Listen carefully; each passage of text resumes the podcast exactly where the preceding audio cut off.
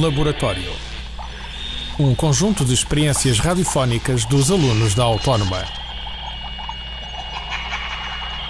A rádio é um laboratório. A rádio ensina, a rádio distrai, a rádio é música, a rádio é magia. De manhã, à tarde ou à noite, esta fábrica de sonhos está sempre à tua espera. Basta rodares o botão. E tu que já rodaste o botão, o que ouviste? Ouço suas notícias, ouço senhores a falar, ouço, e ouço, e ouvo uh, o bicho e eu estou na lua. Eu ouvo músicas e gosto de músicas. Eu ouvo os senhores a falarem a cantar. As senhoras a dançar. Não, as senhoras a, a cantar e depois as senhoras falam. É na rádio que também podes ouvir tudo ou quase tudo sobre os animais. Ninguém sabe ao certo quantas espécies de animais existem na Terra, pois centenas de novas espécies são descobertas todos os anos. Vamos falar de algumas que certamente conheces.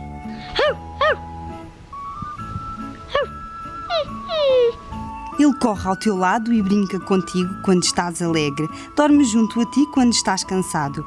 Dificilmente terás melhor amigo que ele. Mas deves também saber que os animais, quando se sentem ameaçados, defendem-se com as armas que possuem: as garras, os ferrões, o veneno ou os dentes, no caso do cão. Vinha a correr, deu-me uma dentada aqui. Eu vinha a correr ele, e o cão também começou a ser bravo e tumba. Vinha mais um amigo meu, ele ia de bicicleta, eu vinha a correr. Só deu assim uma dentada bonito. Só fiquei com o dente ferrado. Não vim de manhã naquele dia e depois o meu irmão veio-me levar à escola da tarde. E depois, quando o meu irmão. Depois o meu irmão veio cá acima, depois ele veio cá para baixo e eu veio pendurar o casaco. E depois, quando eu fui embora, ele, um cão atirou-se e mordeu. O, e o cão ia mordendo ao pai da, da Susana que andava cá e agora já não anda. e ele, ele é grande, não é pequeno. Há um grande que é um bocado preto e um bocado castanho claro, que é da João. E ele é grande e ele não morde e chama-se Loures. Já falámos do cão, mas ainda não sabemos porque é que ele anda sempre com a língua de fora. Porque ele quer morder. E quer lamber. Fica cansado. Fica cansado. Porque quer comer. Porque andam cansados estão cansados de fazer o quê? de correr. A pé.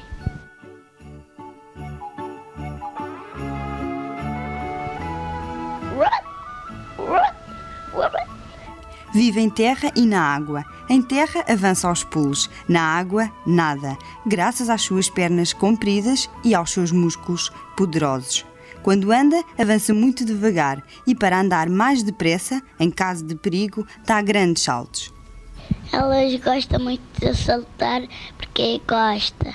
Elas têm o pé como, como, como bolas. Saltam e depois chegam com a língua e comem algumas lagartas no chão. Também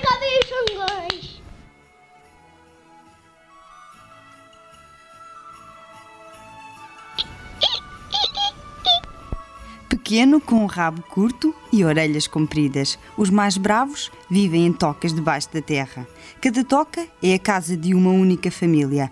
Os domésticos vivem em coelheiras. São estes que já deves ter visto e reparaste certamente que estão sempre a mexer o focinho. Porque eles gostam de duras. Cenoura. Porque não queriam que ninguém mexesse ele. Rói, rói. Os dentes de rato. Também tenho dentes de rato. Não tenho dentes de leite. Ainda não me dei os dentes.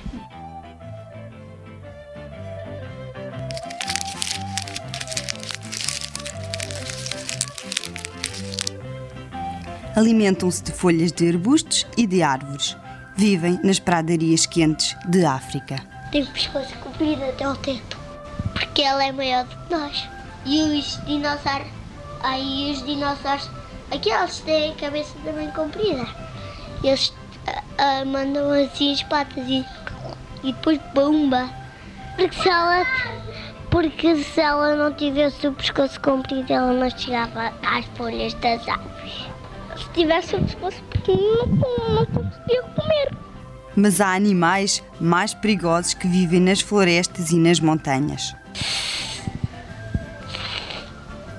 São compridas e finas, não têm braços nem pernas. A sua pele é seca e macia. A maioria vive em lugares quentes.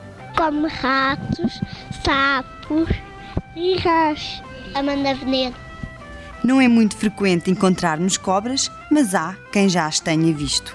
Um- uma vez o meu primo foi, foi à praia e o meu irmão. Eu não fui porque eu estava na minha tenda e depois o meu irmão encontrou e o meu primo e quando, quando eles iam para a minha tenda eles, eles encontraram eles encontraram uma cobra morta. É, escuro e tem as bolinhas. Eu e um amigo meu que chama-se Libera mais alto do que eu matou a cobra. Matou a cobra? Como é que ele matou? À pedrada. Ah, pedrada. Conta lá. E ele não acertou, mas eu assim, disse assim: Toma lá, come, tchau. Tum. E conseguiram matar a cobra. Ele acertou no rabo e eu fui na tola. Au! Au! E os lobos ruivam, uivam. E comem a galinha. Comem as galinhas. Cocorococó. Comem os galos. Os coelhos. Pinteirinhos. Nas terras mais montanhosas do nosso país ainda vivem alguns lobos. As pessoas lá da terra até subam para os montes de feno. Ao longo da história, alguns contos sobre lobos ficaram célebres. O mais famoso é talvez o do Capuchinho Vermelho.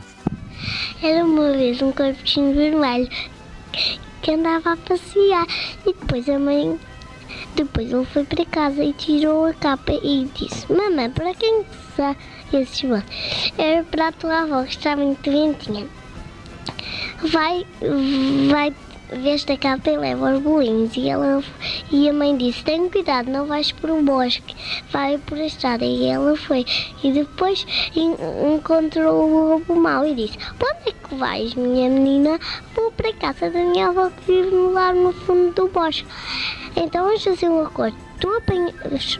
eh, Ficas a apanhar algumas flores enquanto eu vou me embora. E ele foi para a casa da avózinha. Ele abriu, a, bateu na porta e a avózinha disse: Quem é? E o, lobo fez a voz, fez a voz do capuchinho vermelho. É assim: "Uh, Sou eu. E o capuchinho. E depois a avózinha disse: Levanta-te e entra. E o lobo mau levantou, não levantou o tarinco. E depois ele eh, abriu a porta com a mão e com as unhas. E depois engoliu a avó e tirou a roupa e vestiu. E depois pôs debaixo da cama. Depois de muito tempo. O capuchinho vermelho voltou à casa da avózinha e bateu à porta. Pum, pum. E o lobo mau fez a, fez a voz da avózinha. "Ei, Quem é? E depois o capuchinho disse: Sou eu. Ent- Levanta-te brinco e. E depois ele entrou e disse assim: Avózinha, tens umas orelhas tão esquisitas. É para te ouvir melhor, minha netinha. Por que é que tens esses esses olhos tão grandes. Era para te ver melhor, minha netinha. Por que é que tens esse nariz tão grande? É para te cheirar melhor, minha netinha. Por que é que tens esse essa boca tão grande? É para te comer melhor, minha netinha. E ela fugiu e depois encontrou o caçador e, o caça... e ela explicou tudo ao caçador e o caçador casa da vozinha e o lobo mal adormeceu. E depois o caçador pegou numa faca e matou e acabou. Vitória, Vitória, acabou a história. E com a história do Lobo Mau chegou ao fim o programa de hoje. Não podemos deixar de agradecer aos artistas de Palmo e Meio, sem os quais não teria sido possível a realização deste programa. A chuva é um pingue-pingue, constante e brincalhão. Pingue-pingue é um pingue-pingue,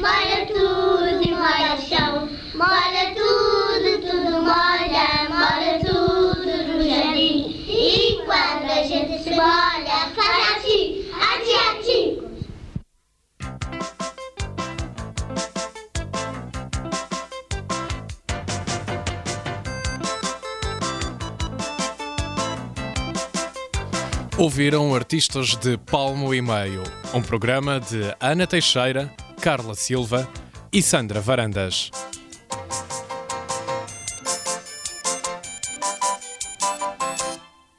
Este programa foi gravado nos estúdios da Universidade Autónoma de Lisboa. Laboratório.